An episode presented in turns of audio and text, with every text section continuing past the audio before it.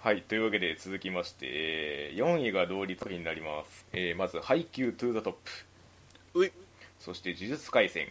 うい」そして「神様になった日」でございます。さあジャンプ系作品がね2つ連なっておりますけれども。はい何からいきますか？まあそうですね。まあ私の方は「ハイキュー TO THE TOP」あえて選外にしてますんで先にハイキューからいきましょうか。ええ宮さんが第2位ということでこちら。そうですね。もうむちゃくちゃ良かったな。いやだもうよかったよ。うん。ご中佐のところで話したけどだからはいその垣根を超えてくれたんでこれも。稲荷崎戦でございますね。そうですね。うん。いやー本当全部あったな。全部これはすごい。あのね白鳥沢線を超えるものはあんのがえ？ね。やってみろこの野郎みたいあな感じの構えだったんで俺は。ありましたね。いやー そんなことなかったね。全然その もう超え超えてるし、うん。なんならその白鳥沢線なんだっけってなってるもんなもう今。でも時の流れじゃないから。どうでした？その成海はやっぱり原作を読んでるからさ。そうだね。のここまでやってきて思ったのはアニメでやるっていうことに対するその信頼はもう完全に出来上がっているのでうん。やってくれさえすれば良くなるのはもう知ってるというかもう確信なんですよね、うん。はいはいはいはい。だからもちろんこの「TO THE TOP はもうねこのめちゃめちゃいいところで前回切れてましたけれども、うんうんうんいやもう続きやってくれるのはまあ分かってるから。うんうん。じゃあいいやってなれるというかねうんうんうん。だからその上でなんかその漫画で読んだ以上にやっぱり感情にダイレクトに刺さるところはあるというか、はいはいはいはい、うん。率直に言って泣けるっていう感じですね。その重い場面一つ一つがうん。刺さってくるというか、やっぱりそのね敵側というかその稲荷崎側もその一人一人のそのエピソードがあったりするし、うんうんうん。なんかそのね単純にその強さっていうのがそのその強いだけで表されてないというか。そうそうそうそうそう、うん。うん。稲荷崎ってなんか不思議なチームだよね、そうだね。なんかそうこれまでと違ってなんかうん。突出してここがすげえからこれをなんか課題ってカラスノが頑張るみたいな。うんうんうんうんうん。なんかそうじゃないんちゅうか。ねまあ、最強の挑戦者みたいな言い方をされてましたけれども。うんうんうんなんていうか決まった形を持たないじゃないけれども。だからなんかカラスノに似てる感覚がしたんだよな。なるほど、稲荷崎が。うん、うん。やっぱりそのカラスノの方に感情移入しながら見てるわけなんだけどはいはい。本当に最後までつかめなかったなって 思ったりもすうるんだよね、うんうんうんうんうん単純に攻略させてくんないっていうかはいはいはい。ここがこうなったから勝てたんだよっていうのが具体的にできないっていうか、ああなるほど。うんなんか途中でちらっとあったけどそのバレーはそのなんか点を取られるのが当たり前の競技みたいなうんことを言ってたと思うんですけど、うん、うんなんかその上であれだけのそのなんか攻防を見せるっていうのは普通にその試合展開としてねそのドラマの運びがうますぎるっていうのはまあ前提にありますよねこの配配球っていうのが、そうね。でもだからこそ、うん。あの大きい1点っていうのがそうだね。あるから、うんそれがなんかもう分かるのがすごいっていうかあこれでっかい1点だなみたいな、うんうんそういうでかい1点はちゃんと演出で拡大させて描いてくれるから、うん。うんあと全国行ってもうどうしても。からはあの解説が入るのがいいですよね、あそうね。あったあったそうだわ。全国感出てたね。ここは春高なんだぞっていうねでその今のプレーがどうだったかみたいなのちょっと言ってくれるから あ今のこういう風にすげえんだみたいな。うんうんうん3月のライオンとかもそうなんですけどその実際はいはい。にやってるわけじゃないから、そのうん。うん競技者のメンタルって究極わかんないんですよね。なるほどね。でなんかそれを結構翻訳してくれる感じがあるっていうかはいはいはいうんそうね。うん。うん。だからなんか一人一人のその活躍ポイントでこうグッと心をつかまれる感じがあってうんうんうんうんうん。なんかあの会長じゃないけどお偉いさんみたいな人が見ててで はいはいはいでこのねなんか長い競技人生の中でこう思い出してはこう前に進む糧となるみたいな感じのことを言ってましたけど。そうそうそうそう、うん。あそこあでそそうそううそういうトップの人間の言葉が入るっていうのがね。そうそうそうそうああいうのが確かになんかそういうことなんだろうなって思うっていうかね。うん。熱いようねん。でも一番好きなシーンは、うん泣いたとこなんだけど、はいはいはい。やっぱ西野屋のとこかな。ああなるほどね。サーブが取れなくて、うん。スパイクが取れなくて、うん。なって、おじいちゃんかなあれ、はいはい。誰がうんおじいちゃんかな。うあれがなんか仲間の力を借りればいいんだよみたいな、んうん。言ってくれてさそれでその瞬間に、うん。えー、と誰が知ったかな。木下君とか縁下君とかあの辺だと思うんだけど。木下だね多分。西野みたいな指がピクって動くとこあったやんか。はいはいはい。西野屋の。うん。あの指ピクで俺泣いたもん。俺指で泣くんだみたいな。うん。でそこでバーン取ってさ。はいはいはい。しかもそれがその木下がこう活躍できなかった後の流れなんですよね。ああなるほどね、うん。はいはいはいはい。なんか天才たちみたいになれないけどもなんかこう活躍できるシーンがあるんじゃないかって言って、まあ、そんなに甘かねえわなみたいな感じの流れの中でのその西谷にかけた声がそのレシーブにつながってで、うん。お前のおかげだみたいなこう感じにグッとなるんじゃないですかあの指指さして、うん、お前もチームの一員なんだみたいな感じがね、うんうん。うん、だからねその凡人と天才みたいなのをなんか交互にさちゃんと描いてんだよな配球って。そうですね凡人の苦悩天才の苦悩みたいなの。そういう意味では今回田中とかもそっち寄りでしたもんね。凡人寄りそうそうそうそう、う。うん。ん。で最後のポイントがブロックっていうのもねよかったな。こんなになんか攻撃的なシーンねいっぱいあったから、うんうん最後スパイクかなみたいな、うんうんうんうん。思ってたんだけど、ね。日向と影山のブロックで、うんなんていうのそれもババーンじゃないんだよな。ボーンってやってふわってなってこう描いてトンっていうのがもう、はいはいはい。うんでしかもそのトンってしく瞬つく瞬間が向こうのキャプテン北君の目の中に映ってんだよ。もうそういうのとこあもうあ終わったんだなみたいな。俺の春 春子終わったんだなっていう。あねえあんなのとかさずるいって。ねあのドンピシャリは持ってかれる流れですからね。そうだね でまああとその間に猫魔線があったのも良かったな。ああそうね。うんうん。2話ぐらい使ってね。猫魔のほら、うんうん。けケンマくんか。ケンマくんとか、うん。猫魔の印象ってやっぱあんまりその更新されてなかったから、うんうん これまでね。うん。か改めてここでねその見せてくれたってのも良かったな。いやマジでこのね稲荷崎戦ここまでやっといてああまだ次に猫間あんだって思いましたもんね。いや本当だよ。どうすんの？猫魔猫魔戦 カラスの谷猫魔戦もう何？決勝戦みたいなもんやんかもう。ねえ本当に。まあそのねハードルを超え続けてまあ完結したわけなんでね。ああなるほどね。ぜひこの先もアニメで描かれることをはい願ってますけれどもまあねとりあえずこれで稲荷崎戦を勝ってね、うん。えーとうん。2回戦突破か。次3回戦なのか。3回戦で音駒とうん。いやー楽しみだね。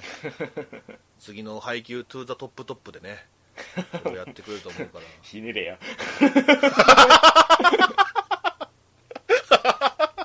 面白かったです。もう2位です。もう間違いない、はい。これは。間違いないでうんす、さあでは続きまして呪術廻戦いきましょう。これはねえーっと2票入ってるんで。えありがとうございます。えーまず一つ目「お前は強いから人を助ける」という祖父の言葉がある種主人公にとっては呪いになっていることで、えー言われてみれば大部分のジャンプ系主人公って呪いを背負わされているから物語の主人公なんだなと思いました。いいものも悪いものも含めて大概の物語の登場人物は多かれ少なかれ十字架を背負わされるものだと思いますがそれらを呪いというあらゆる意味で捉えられるメタ言語を背負わせて同じ呪いでそれらに立ち向かっていく構図は考えてみると面白いなと思いました。結構ねなんか言葉が重要になる作品でもありますけれども、えー続きまして亮太さん、えージャンプ原作で「鬼滅の刃」と入れ替わるようにクローズアップされてきた作品ということでミーハーという言葉が嫌いな私はのっけから引き気味に構えていたのですがいざ蓋を開けてみるとまあ面白いこと。まずストーリーについては学園ものにありがちな、えー同期や先輩との出会いそして他校との対抗戦と見知った展開になるのかと思いきやいきなりの主人公死亡、まあその後蘇るのですが、えー前日の王道展開は主人公の蘇りを知らぬ同期に任せて本人はこっそり修行。そして序盤は、えー下級呪霊を退治していってボス戦は先の方だろうと思っていたらいきなりの特級呪霊とのバトルの連発。と、えーいわゆる少年漫画的展開とは一線を画す展開に息を飲まれ、えそしてそのバトルシーンのアニメーションは今まで見たことがないくらいよく動いており思わずすげえとつぶやいてしまうほどでした。オープニングエンディングも洒落てましたしツークールものにもかかわらず綺麗なところでワンクールを終えてくれたことも高評価の要因となりましたということで。はい。はい。まあ呪術廻戦ね。あのー期待の ジャンプ新人っていう感じでございますけれども。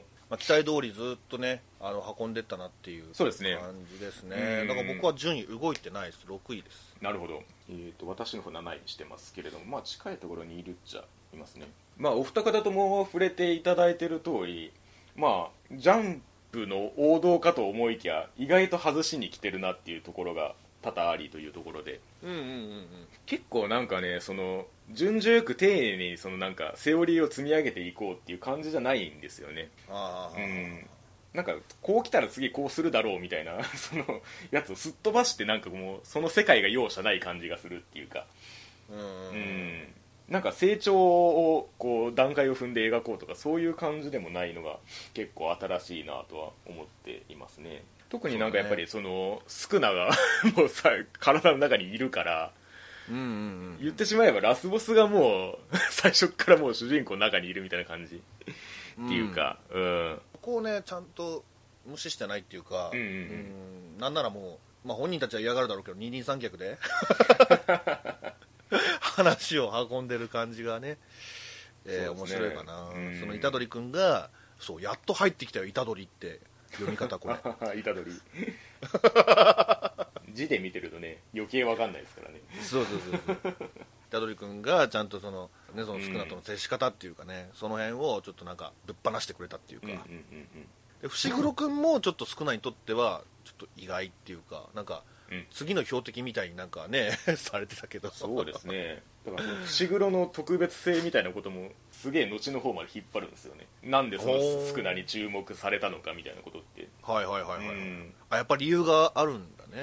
そうですね。なんかそのジャンプの主人公って割とその血筋みたいなところあるじゃないですか、うん結果そういう血筋のものだから主人公たる資格を得てるみたいなのが結局作用してくるというか。まあ、あるあるではあるかな、うん。でやっぱりなんかヒロアカぐらいからそれがこう変わっていってみたいな感じもあるにはあるんですけど。だから呪術廻戦はその主人公以外が血筋バリバリなんですよね。ああなるほどね。伏黒もそうなんですけど。だから言ってみればこの感想にあるみたいにそのおじいちゃんの 言葉で結構最初戦っていくみたいな感じもあったりしましたし。そうだね。何度もよぎってたもんね、そうそうそうそう。だから結構そのどうしてこの呪術呪術師の世界に飛び込むのかっていう理由付けが虎杖裕二っていうその個人の感覚に委ねられてるところがあるっていうか。うんうんうんなんかそこがすごいなと思いますね。それでいてこう納得させられる感じというか。はいはいはい、うん、虎杖ならまあやってくれるだろうみたいな感じ まあなんだろうもうほぼ常にもう最初の話ぐらいだよね。最初と藤崎さんの話ぐらいだよね、ちゃんとなんかそのトントンと運んでった話。そうそうですねお試しみたいなやつに、そうそうそうそう。もうそれ以降ずーっともう崖っぷちやからねやべえっていう感じしかない。普通あのね京都校とのあの対抗戦を先にやりそうなもんだけどっていう。はいはいはいはい、感じなんですよねでなんかな、うん。ちゃんとその死ぬってのが良かったかな。そのジャンプにしてはそうですね。結構死んでるじゃないこうれ、ん。印象的だったのはうん。淳平君か。淳淳平君ね。平君の母親がねスッと死んじゃったのは結構ショッキングだったし。そうですね。でもそれによってなんかあこの世界のその容赦のなさみたいなのを実感したから、うんうんうん。その軌道にも乗れたっていうか、そうですね。うん。でやっぱりなんかバトルにおいてもそのなんかダメージは普通にダメージっていう そのこちらの痛手があんまり回復してくれない感じ、そうね、うん。あと結構殴るってのがすごい個人的にはね刺さってる。なんか呪術って言ったらさああ魔法みたいなね。そうそうそう俺、うん。始まった編でも言ったかどうか分かんないけど、うん。結構ファイトだからさ。そうですね。喧嘩のなんか延長線上みたいな。うんうんうんうん見え方がなんかいろいろそのそうなってこれはダメージとして食らってるんだよっていうのは、まあ、分かるっちゃ分かるんだけど、うん。でも描写としてはあもう喧嘩だから グーパンチだから。あー。ナナミンのやつとかもねそのなんかこのメモリのこの割合のここをやればっていうのも分かるんですけどやってるのはまあ殴ってるから普通に。そこはね本当なんか好感持てるんそういう意味ではなんかその術っぽいのって伏黒とか ぐらいですよね。今出てきたあそうだね。段なんか言霊みたいなうん。呼んで。うん。なんか京都校にもねあのバリバリのパワータイプみたいなやつはおるしみたいな。あれもさなんか、じゅうん。これ別に術関係ねえよみたいな。ただ強えんだよみたいなとか。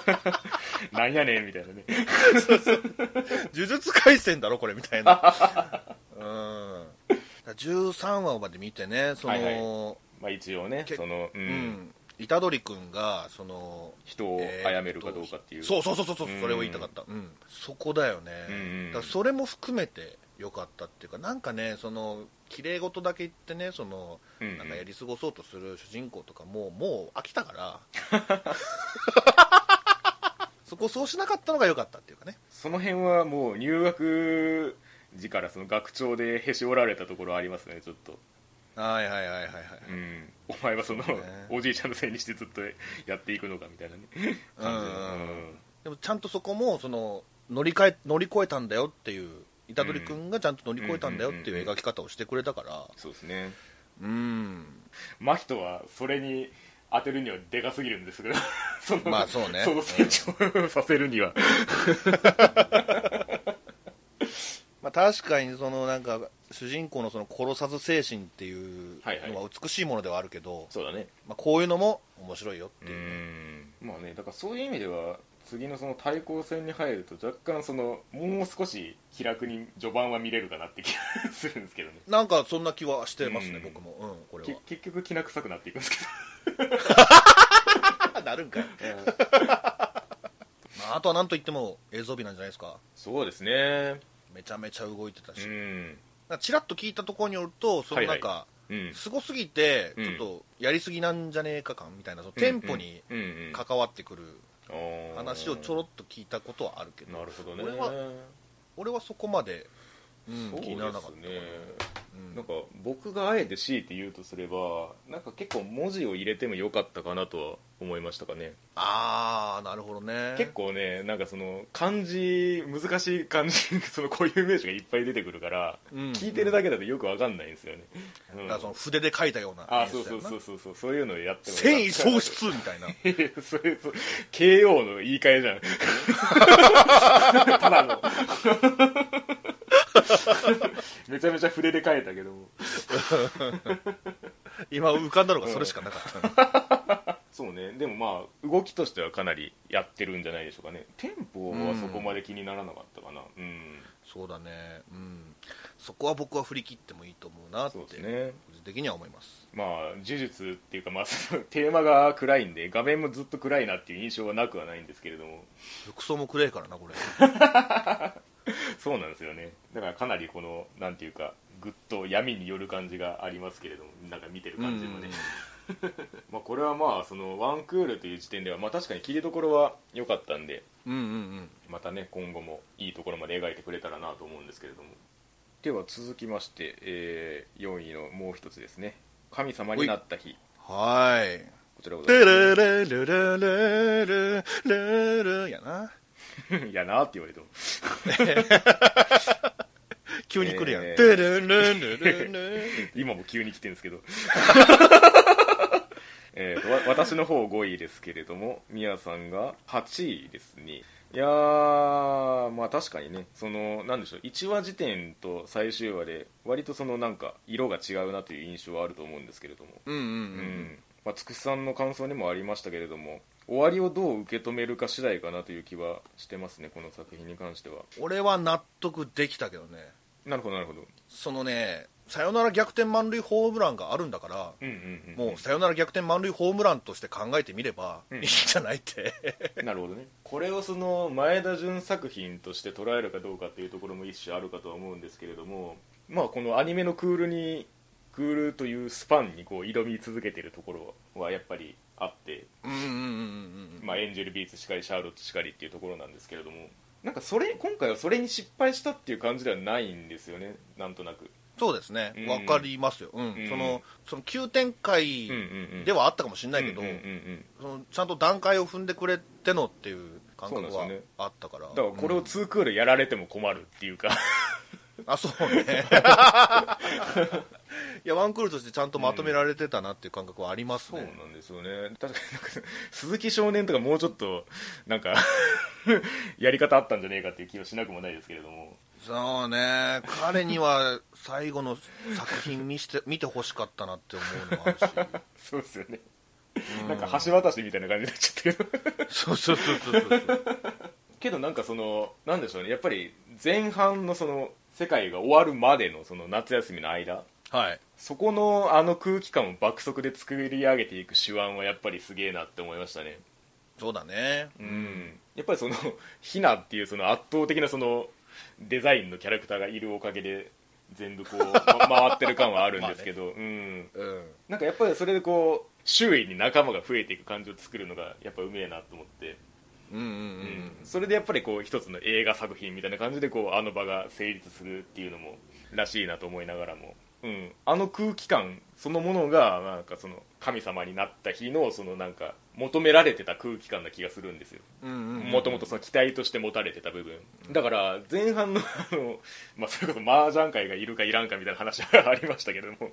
はいはいはい でもなんかあれは本当にその空気作りにちゃんと貢献してたなと思うんですよねそうだね。俺もそれは思うな、うん。うん。あれはあれぐらい結構振り回してくれてもいいと思うし、まあ、それも味だと思うからね、うん。この作品の、うん、だからなんか結局そのなんでしょうね。いわゆる世界系って言ったら言ったらいいのかな。わかんないんですけど普通こう来たらヒナ VS ヒナ VS っていうかこヨータサイド VS 世界みたいになりそうだなって思うんですけど、うんうんうんううん。ん、なんかそっちが勝手に決着ついちゃったじゃないですか。その魔法が解ける瞬間というか。うんうん。戦わせてくれなかったっていうか。なんか多分そこにその取り返すカタルシスがあったら多分ストレートにその前半のその空気を維持したまんま終われたとも思うんですよ。うんうんうん。でもやっぱそうはならなかったからその上でっていう話をどうしてもこちらに突きつけてくる感じになるっていうか、まあね。うん。それでもあなたはヒナを愛せますかみたいなことをこっちにも問われてる感じが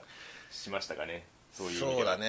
うん、いや本当にそうよ、うん、うん。うんね、もう陽太自身ももう口に出して言ってたからね。もうこっちが折れちゃいそうだみたいな。そうですね。うん。うん。だからなんか俺はとね結構客観的に見れたんだよな今回に関うんうんしては、うん。それは多分陽太がうんうんうん 陽太がそういう主人公だったからっていう感じが。う んまあまあね。ね。うんだから急にねなんかその伊波さんが好きだってずっと来てていきなりひなが好きってなってもあーそうね。なんかそこまで戸惑わなかったし。ああなんかそういう意味ではそのお父さんに会いに行く話があったじゃないですか。でまあそのなんでひなに会ってあげないんだっていうかその受け入れてやれないんだみたいなことをまあうんうん。うん陽太として言ったわけなんですけれどもそこを真の意味で受け止める展開ではあったなとは思うんですよねそうそうそうそう、うん。いやもうまさにいや思い出させてくれてありがとう。そうひなの父親の存在っていうのが、うん。結構でかくて、うんうん。いや出してくれて本当によかったあれは。そうでないと、うん。ちょっと陽太の正義っていうのがうんうんうん。なんか普遍化しそうでさ、そうですね。うん。そのあの時は神様のひなだったから父親に対して反発が強まるところはあるんですけどうん、要はこの元気なひなと一緒にいてやればいいじゃんって思うんですけどうんうんうん。でも実際その魔法が解けた段階ではもうそうじゃなかったわけで改めてまあ問われるんですけど、だからねなんかちょっとそのアニメとしてのそのファンタジー感というかそのリアルへのその 落とし方っていうかその感情の感動へのその着地のさせ方が割となんかそのグリッドマンの最終話的な印象がするんですよね。あの切り替わった瞬間に。あー。なんか目覚めさせられちゃったみたいな。これがお前の生きる世界だよバーンみたいな感じがするっていうかね。はいはいはいはい、はい。うん。なるほどね。まあそのね前田純的な評価は置いといてもなんかそういう試され方をしたなっていう気分ではありますね僕は。そうだね。いやうんそれは思う、うん。どう見るかだよな本当にな、うん。これを本当もう分かれるかもな評価かな。そうなんですよね。生地前半でその映画制作に向けて集めたメンツが揃ってるだけにその、うん。帰ってきたヒナに対しても周りの理解がめちゃめちゃ徹底されてるんですよね。そうねそうね、うん。うんだからある結うん。構できすぎだよ、そうそう。だから反転してちょっと不気味に見えるところはまああるかもなとは思うんですよね。ああはいはいはい。不気味ね。なるほどね。いや分かるかもな、うん、ちょこちょこねあのつくしさんとかも触れてくれてますけどね。うんうんアシュラも思い出になったとか過去形で言うしみたいうんうん。な うん。陽太の仲間だから陽太みたいになってもおかしくないっていうか。そうだね、まあ、受け入れてきた人間たちだからねそういう意味では何でしょうね、まあ、今回に限って言うなれば別に泣かせてくれなくてもよかったのにっていうところはあるのかもしれないですね。うんうんうんなるほどね。うん。だからシャーロットより良かったかな僕は。あうん。あそういう意味では着地はしたのかな。そうだね。うん。そういう意味ではなんかその手数というかその繰り出すスピードはなんかアニメのスピード感に乗ってたなとも思うし今後もね作品アニメ作品を作ってほしいなと思うんですけれども、うん俺はそうですね思いますねうん。全然。まあ、そんなところですかね。はい。はい。続きまして第3位。おい。アサルトリリーブーケ。うん。来ました。とこちらが、えー、ミヤさんが9位で、えー私の方が3位となっております。うん。うーん。本当になんか なんでしょう。世界を映したっていう感じなのであんまりそのうん。話し運びとかそのここがやりすぎた足りないみたいな感覚はあんまりなくて、そうだね。うん。全体としてアサルトリリーブーケっていうものを受け止めたなという感じで ここまで来ておりますね。そううねん。いやこれこそなんか見たかったユリだなっていうまあまあそうっすね。感じはうん。しますね。最初俺始まった予編でさそのなんか、うんうん名前がゆゆとリリでうんね、うん。ゆりが丘女子学院で。うんうんねそんで閉鎖された空間でってもううん絶対なんか起こるやんって話したけど、それが全然自然に見えてですごく新鮮にも思えた俺からしたら。ああそうね。そのヒュージのヒュージがなんで来るんだとかうん。そのヒュージ謎ヒュージの謎とかうん。はまあそこまでね真剣に考えなくてもいいっていうか。うーんそうですね。ちょっと抜粋するんですけど、まあ、ユルグさんが触れてくれてるところがあって、まあ、やっぱりその男性を一切描かなくてもいい作品にしたっていうところがあって、まあまあ校長はいたけどね。うん、なんかストライクウィッチーズとかとちょっとその比較しながらちょっとその辺触れてもらってるんですけど、うん。なんかそういう意味ではなんかシグルリとも割とちょっと比較される位置にあるかなとは個人的には思ってて。なるほどなるほど。うん。なんかその辺のその戦う立場にいることみたいなうん。説得力をどう持たすかみたいな意味でなんかそこがノイズにならずにその有利的な空間に集中させてくれたのが良かったなと思いましたね。うんうんうん。結構原作というかもともとはなんかそのなんていうんですかねフィギュア？なんかそのフィギュアのそのデザインのところから始まってるらしいんですけど。ああそうなんだ。なんかゲームじゃないんだねこれ。なんかシリーズそういうコンセプトのシリーズがあって。まあまあまあ CM であったね確かに。そうそうなんかまあそれがこうそうそうそう。それのなんかメディアミックス版みたいな感じっぽいんですけれども。うんうんうん。なんかそういう意味ではそのデザインの強さもちゃんと生きてたなっていう感じもありましたね。そうだね。武器もそれぞれ違ったしね、うん。あれはチャームだっけ？そうですね。まあ専門用語とかがね結構あるから。そうね。うん。あれなんだけど。あとまあ普通にワンクールとしても結構綺麗だったなって思うね。そうですね。うん。うん、その一つ柳隊か。うん9人揃うっていう流れとかも、うん。うん、結構丁寧にやってたしそうその中でもやっぱりそのゆゆゆのねその、葛藤っていうのもちゃんと忘れてないっていうかね、うんゆゆとの距離を縮めながらレギオンも作り上げていくっていうこのリリーのすごいところ。カリスマね。そうそうね。えだからなんかそういう意味ではそのこんだけキャラクター出しながらちゃんとその活躍を見せられる設定にしてるのはすごいなと思いましたね。うんうんうんうんなんか最終的にはなんかみんなみんなちゃんと頭にあったもんな、うん。あお前そういやいたなみたいなキャラが、まあ、レギオンの中ではいなかったっていうかね。いちいち名前紹介してたけど。そうですね。それこそそのユウユとリリーだけで完結してしまいそうなところはあるんですけど。うんうんうんうん。なんかあの連携技みたいなやつとかもありましたしあったねあったね。あれ熱いよね。うん。あれは単純にチーム感が出せていいなと思うんですけど。うん、うん。ラクロスみたいになってたけどな。テニスの王子様みたいなその ラケットが壊れるんかいみたいな感じになってましたこれは強すぎる。バキバキ燃え尽きただとみたいな。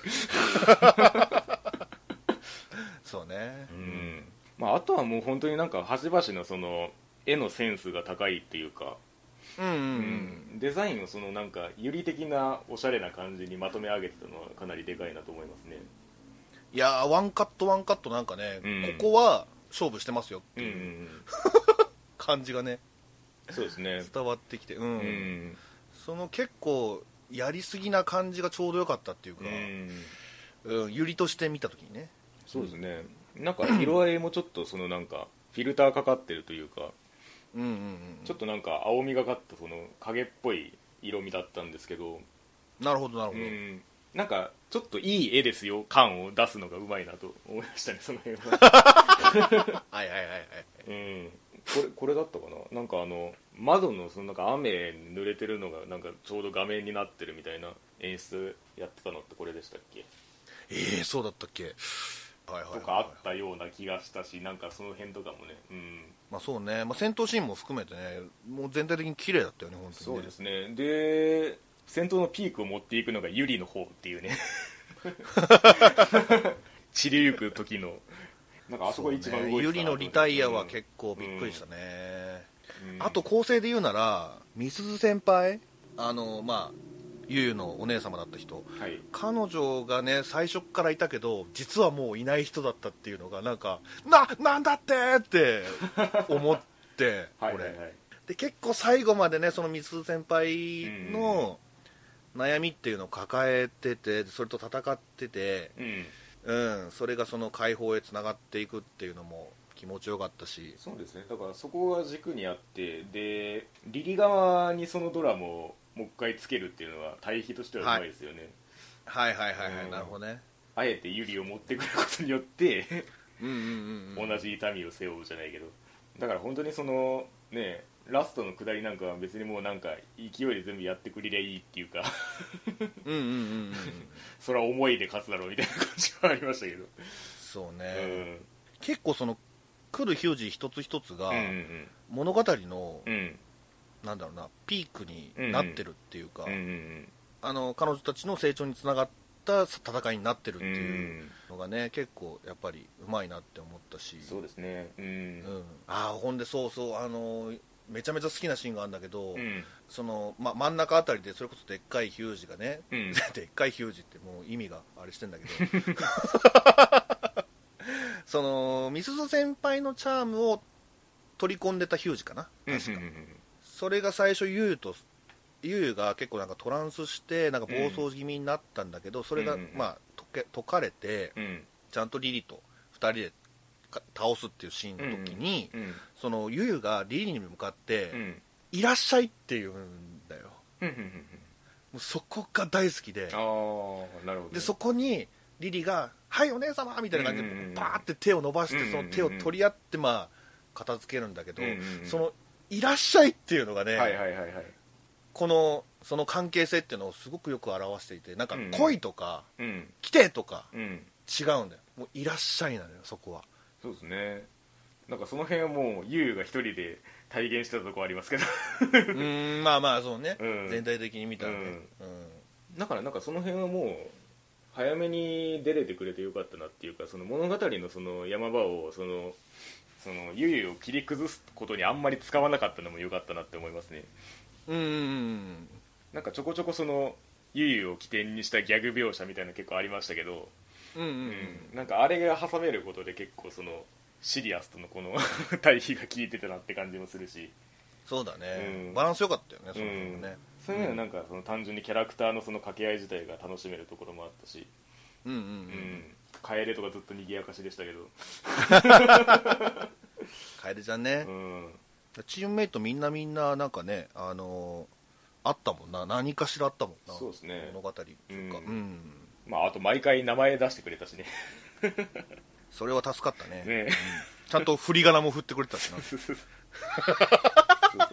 あの辺もだからその名前自体をそのなんていうか画面の中におしゃれに見せるうん。技術があるから、うんうんなんかそういうセンスが行き届いてる感じはしましたね全体的に。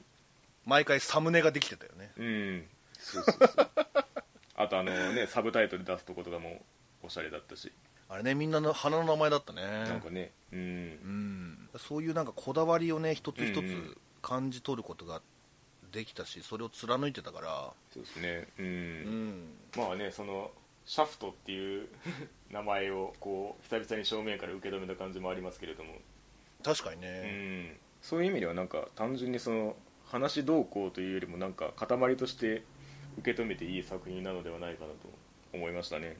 うんうん。まあ、これからもね話は続いていくんだろうけどそうですね。なんかうん。どっちでもいい感じもするしな、いややってもやんなくても。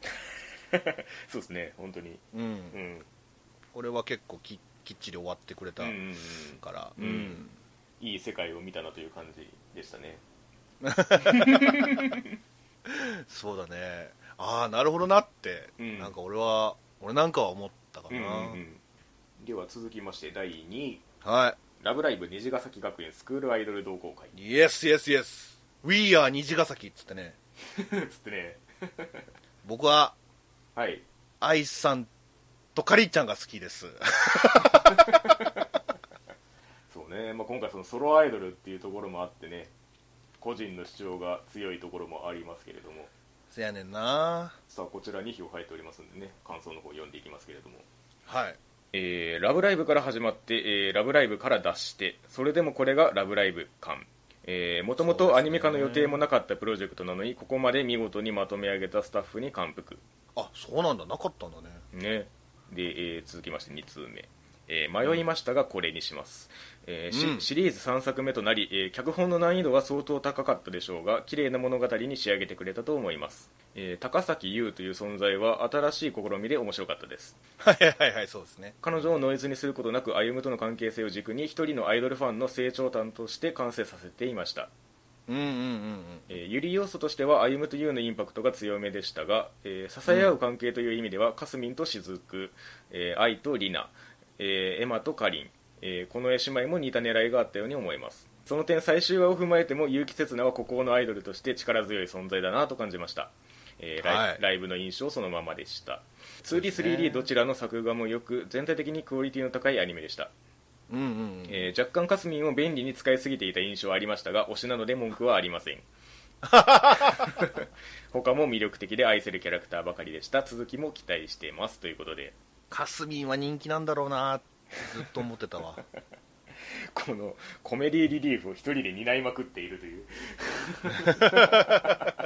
全部やってんじゃんみたいな、ね、感じでしたうけれども、ん。そうですね。まあその「ラブライブ!」としてっていうのはねやっぱり看板としてはでかい印象ですけれども。うんうんううん。ん。まあそういう意味では、ね、一番私としても刺さったかなという感じで今回2位にしましたけれどもなるみが高いんだよな。うん。俺4位ですね。はいはいはいはい。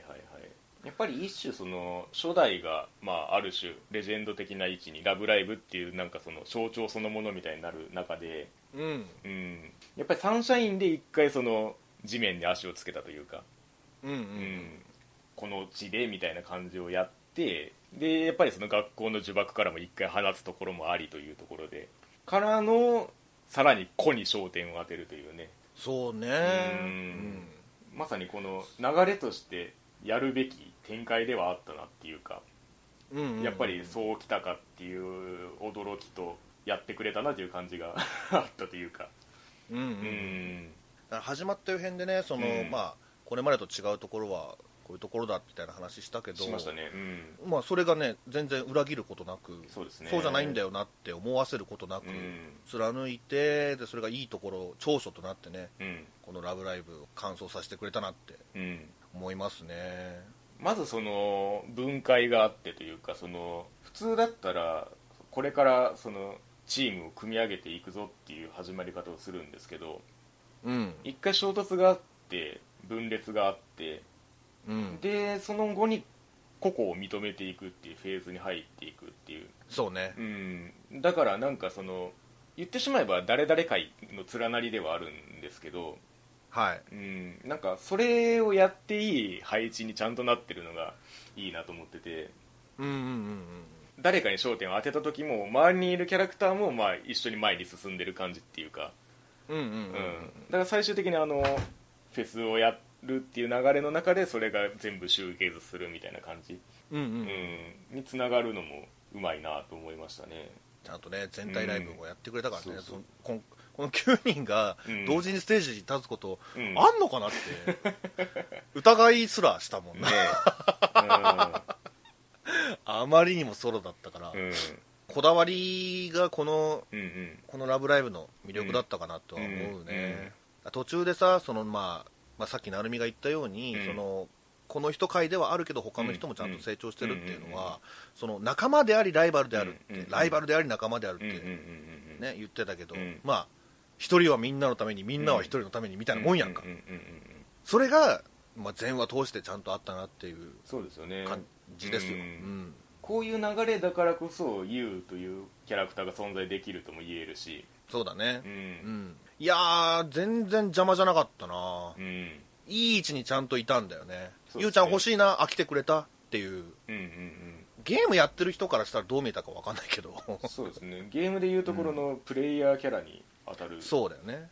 らしいですけど、それぞれを個で認めていったがためにそのなんか普通にアイドル以外の選択肢も残されてるっていうのがすごいですよね。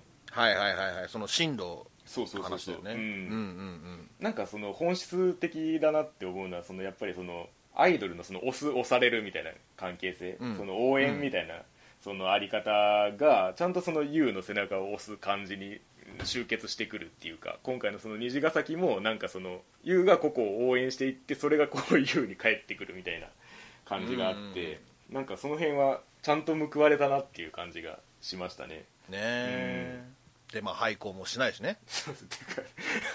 学校でかすぎねってずっと思ってたけど。あれが廃校ってなったらもうえらいこと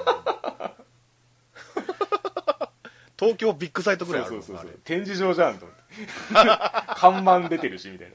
あっちですよみたいな。なあ。部室がもううん。一つの会社のフロアになっちゃそうそうってるみたいな。そう。バチバチに金持っとるやんみたいな。ねえ感じでしたけどそういう意味ではねなんか規模感をなんかぶっ飛ばしてくれる感じがあって、そうだね。ね。だからもう本当にこの子たちに集中してくれと言わんばかりに、そのフェスの会場を抑えていく中でなんかあんまり大きいところじゃないけどいっぱい借りれたよみたいなニュアンスの発言があったんですけどはいはいはいはい。いや十分すげえけど。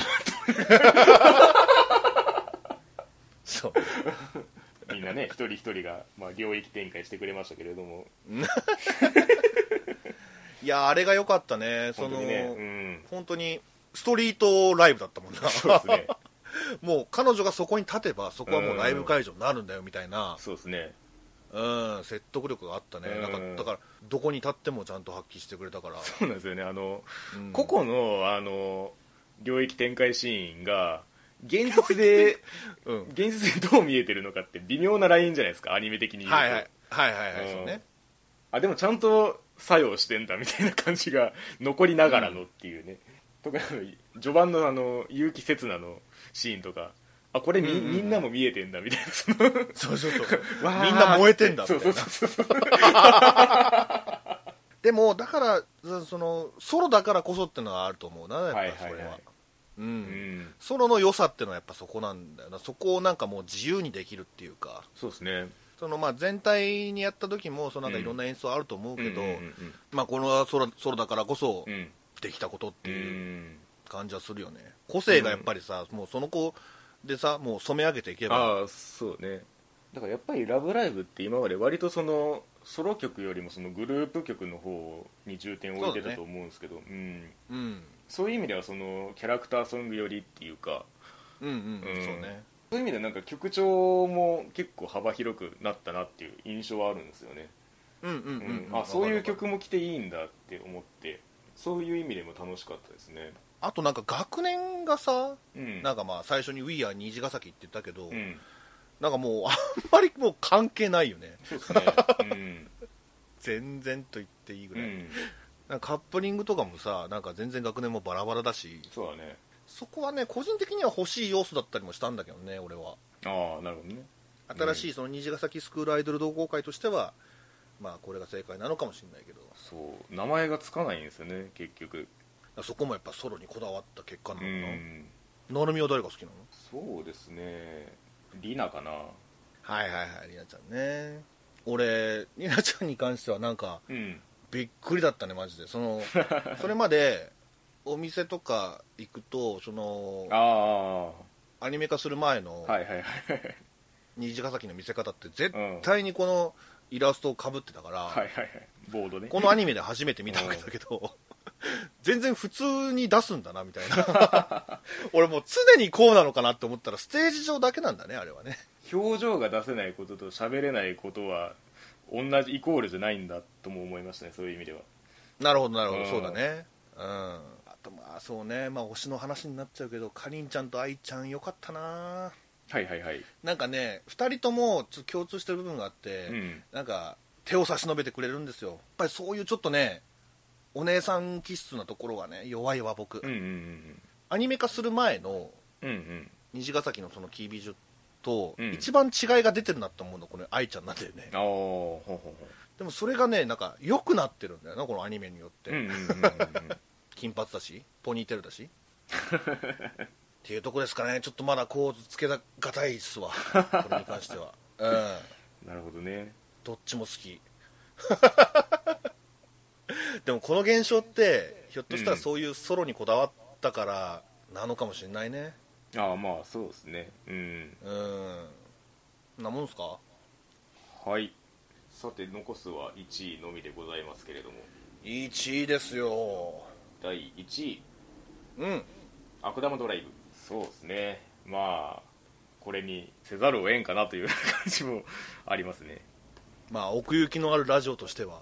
というわけで、えー今回ゆるぐさんが悪玉ドライブが1位ということで、えー感想でございます、はい。えー最初から最後まで一気に駆け抜けていった、うん。えー最後の灯火の輝きが美しかった。この一言につね。えーつき終わらせたい作品。サブタイトルを映画のタイトルで割り振り最後に、えータイトルを持ってくることでやりきったことはシンプルでいかに死ぬかつまりいかに生きるか、えー今更のアメリカンニューシネマを、えー今生きることが問われた。参照先を明示することで、えーこすられきってキレキレになった時代錯誤。そうした価値観の一般的善悪から自由な悪玉たちがやりたいようにやりたいことをやって死んでいくあるいは悪玉になり死ぬことで生き始める。人が幸せとは何かを知る物語。青臭くて反時代的な危険で魅惑的な暗な空間のスクリーンの一時の輝きが誰かの網膜にニューロンに焼き付く生き延びの物語といただいております。もう全部言ってくれたね。もう言うことないんだけど。ま あ単純に思うのはああこんなにその個性って出るもんなんだなって思いましたねなんかアニメになることで失われること、まあ、それこそその弾丸論破をアニメ化しますみたいなことに対する変換みたいなもの。うんうんうんがない状態。ダイレクトに打ち出した時にこういう風に出てくるんだっていうのはちょっと思いますよね。そうね、ほんまに。なんかそのカウンター的な側面あったよね。うん、うん、あその、うん。そのままアニメになるんだみたいな。うんうんうん。うん、名前がないっていうかその特徴だけで 呼ばれていきますけれども悪玉たちがね、うん。はいはいはいはいそうね、うん。そんなもんはいらねえんだというばかりにそれが個性になっていく様というか、うんうんうんね。まあ始まった辺でも似たようなこと言ったかな、う俺ん、普通にだからその世界観設定的に言ってもその割とそのなんていうんですか謎で引っ張る部分もあるしなんか違うところにそのカメラ向けたらちゃんとその世界が立ち上ってくるみたいなところがあってうんうんうん。うん、その徹底されっぷりっていうかそれね。それこそその、ね、あのゲーム的な場面場所の出し方もそうだし箱が 作られていくみたいな感じで出てくるやつ、うんうん。うんもうそうだしあの、ね、場所の名前の出し方とかもそうですけどそのネオンサイン的なやつ。だから本当に細部までがそのセンスで作られてるなって感じはするんですよね。その命名の感じも含めですけど、はいはいはいはいはい。まあ、関東と関西の置き方もそうだしうん。ハンコセンターとかもそうですけど。うんいかにもっていう感じがねあってね。だからその体操侍のところで言ったそのオープニングにつく詰め込まれた情報量みたいなやつが全編通して やってんのがこれみたいな感じなんですけど。はいはいはいはいはい。街のギラつきみたいなものがなくなった瞬間にそのこの作品の魅力ってもう全部なくなっちゃうっていうか、うんうんうん。その中でこんだけのやつらが暴れ回ってんだぞっていうのをやる必要があるっていうか。そういう意味ではちゃんとその、うんまあ、新幹線の位置づけもそうですけど全部その舞台の強さを持ってちゃんと最後まで運んでくれたなって思うんですよね。うんうんうん。まあそうだな。なんかちょっとよぎっったのは前にほらあっぱれらんまんか。そうあっぱれらんまん、うんうんキャラクターに振り切ってるからこそ魅力が湧くっていう、うんうんうん。話のなんか本当到達点というか、うんうんうん。だって島で描いてるからね。そうですね。本当にそこですね。うんそこがなんか本当に俺あんまりねキャラクターが死ぬっていう描写って得意じゃないんだけど、うんうんなんかあそこまでうんうん生き様をうんやってくれたらもうそれはもうなんか新しい魅力としてなんかもう目覚めちゃったっていうかそうですね。うん。俺の中で、うんうん。キャラクターが死ぬのも悪くないなって本当に思ったっていうか、うん。こんだけ生き様をねやってのけた。らなんかちょっと長かったじゃん一人一人がさここで死んでもいいっていうところで死なないでもう一踏ん張りするやんかほぼ全てのキャラが。なるほど。うん。そこがなんかね新鮮だったね、うんうんうん。俺にとって。うん。だから結構前半はそのチーム感というか反社会的な悪玉たちがそれぞれ好き勝手やりながらその金のために動いていくぞみたいな感じなんですけどうんうん。なんか後半は結構そのばらけるっていうかそうだね。よりその個々の行動に焦点が当たっていく中でやっぱりなんかその悪玉は悪玉として死ぬんだなみたいな感じがあってだからなんか主人公チームって欠けたらダメみたいなさっき宮さんが言ったみたいなキャラクターの死があんまりっていうのはそういうとこもあると思うんですけど、うん、うん。なんか悪玉はなんかそういう最後が似合うっていうか、そうだうね、ん、なんかねさっきゆるぐさんも言ってくれてましたけどその死んでから始まるみたいなところもあってそうそうそうそう、うん。そ生と死は等価値なんだよ。みたいなまあ、それでキャラクターが完成するみたいなところもありますけれど。そうそうそうそう、うん。うん。